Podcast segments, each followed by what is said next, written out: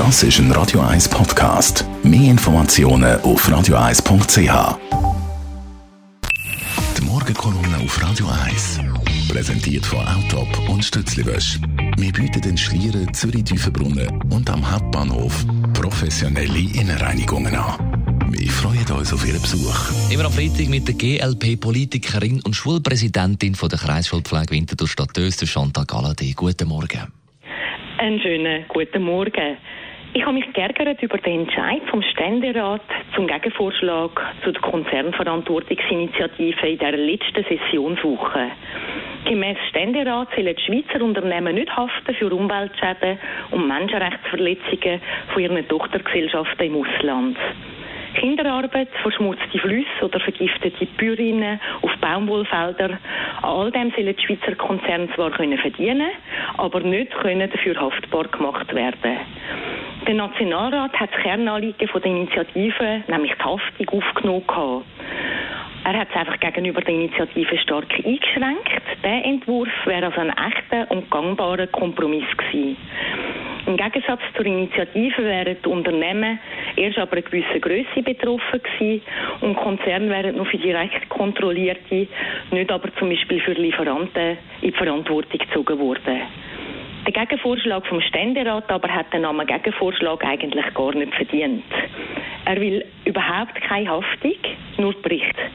Das bedeutet mehr Bürokratie und administrativen Aufwand, aber keinerlei Rechtsschutz. Man kann es also gerade so gut sein. Bericht, den niemand liest, administrativen Aufwand, das bringt niemandem etwas und belastet die Unternehmen nur unnötig. Das Initiativkomitee wird sich kaum damit zufrieden geben und damit wird das Volk über das weitergehende Bestehen oder Durchkommen der Konzernverantwortungsinitiative müssen abstimmen. Der Ständerat spielt mit dem Feuer, weil zurzeit liegen die Umfragewerte eindeutig für die Initiative.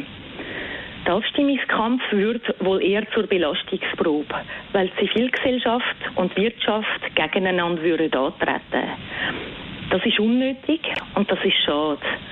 Weil in nächster Zeit gibt es noch wichtige Themen, in denen Zivilgesellschaft und Wirtschaft zusammenspannen So zum Beispiel das Rahmenabkommen mit der EU.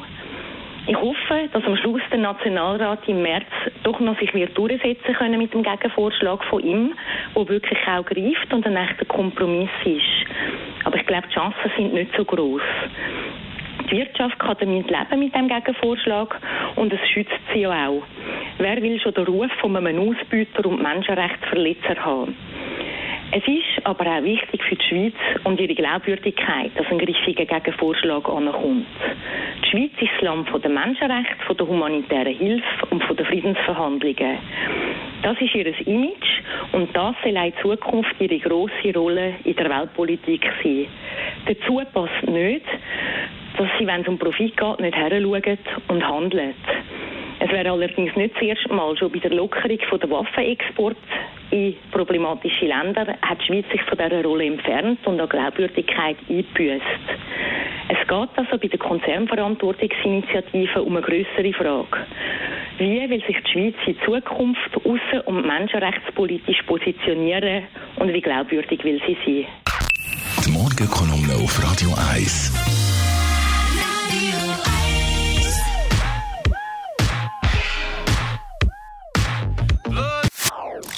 Das ist ein Radio 1 Podcast. Mehr Informationen auf radio1.ch.